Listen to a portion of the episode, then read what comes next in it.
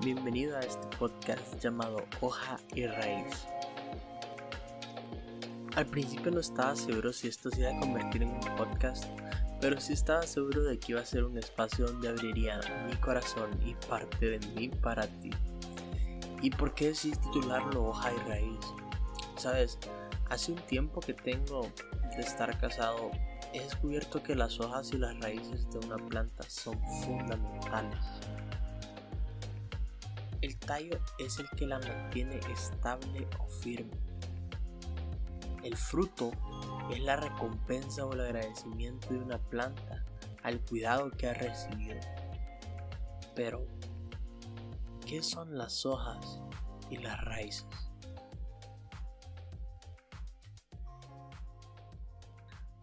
son las que dan la esencia a esa planta. Si tomamos o arrancamos la hoja de un árbol de naranjas y la frotamos un poco entre nuestros dedos, vas a poder percibir un olor a naranja. Lo mismo sucede con el eucalipto y muchas otras hojas. Y las raíces es donde la planta ha tenido que estar bajo tierra es donde la planta ha tenido que escarpar lo más que pueda para tomar los nutrientes de la tierra y que pueda seguir creciendo.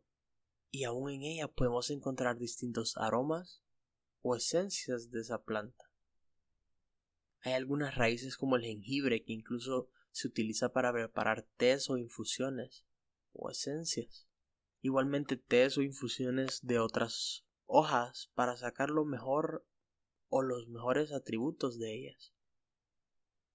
Así que quiero compartirte de mi esencia y que este espacio sea un momento donde voy a compartirte momentos o experiencias que me han enseñado a encontrar mi propia esencia para que tú puedas encontrar tu esencia y puedas identificar cuáles son tus hojas y tus raíces.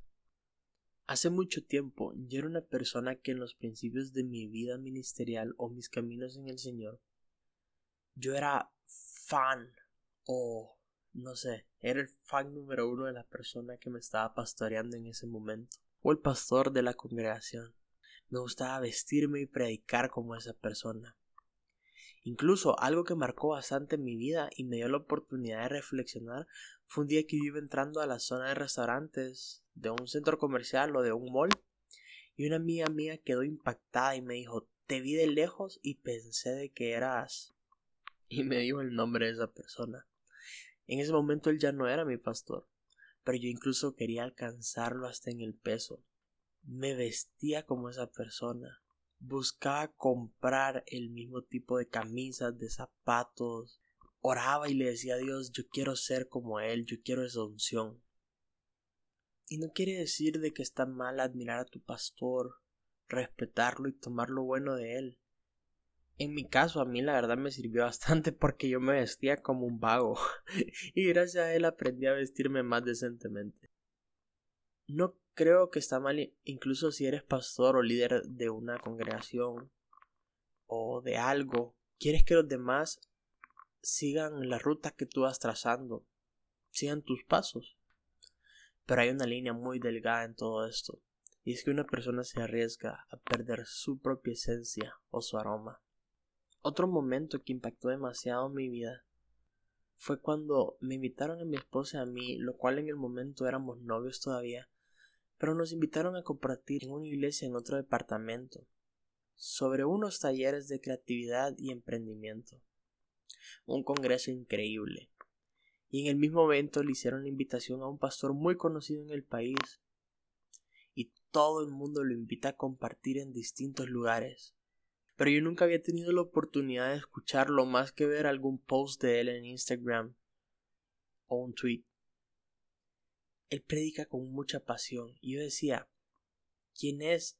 ¿Y por qué lo invitan a tantos lugares? ¿Qué tipo de oratoria tiene esta persona que le permite conectar con generaciones?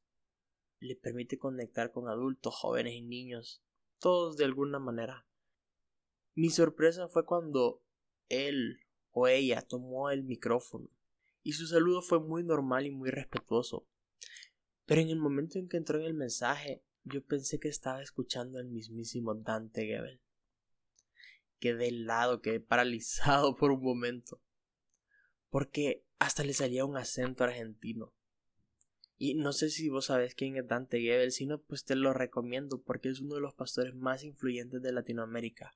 Es un argentino que está cambiando el mundo en Estados Unidos. En ese momento yo dije, ah, tiene sentido. Esta persona tiene o adoptó la esencia de Dante Gebel. Y no quiero adelantarme al próximo episodio, pero en él vas a poder encontrar un punto algo más detallado de este ejemplo. Ya para concluir con este primer episodio, una persona que encuentra su esencia, sus hojas y sus raíces, va a dar mucho fruto. ¿Por qué? La raíz crece en la tierra. El tallo es lo que la mantiene firme o la mantiene en alto. Ese siempre va a ser Jesús en nuestra vida. El fruto es el que va a demostrar de que somos fértiles, y las hojas son las que darán nuestra esencia y nuestra identidad, nuestro aroma. Aquí en Honduras, si hay un árbol que veremos por todos lados, es el árbol de mangos. Y muchos podemos identificar si en una casa hay un árbol de mangos con solo verle las hojas. Pero te imaginas si ese árbol de mangos luchara y luchara por querer dar manzanas y se frustrara y botara todos los mangos porque él quiere dar manzanas en su vida. Y no daría mangos, que es para lo que fue creado. Gálatas 6:4 dice, Presta mucha atención a tu propio trabajo, porque entonces obtendrás la satisfacción de haber hecho bien tu labor y no tendrás que compararte con nadie. Y qué feo que nosotros seamos mangos y queramos dar manzanas cuando Dios nos creó y nos diseñó para poder dar mangos.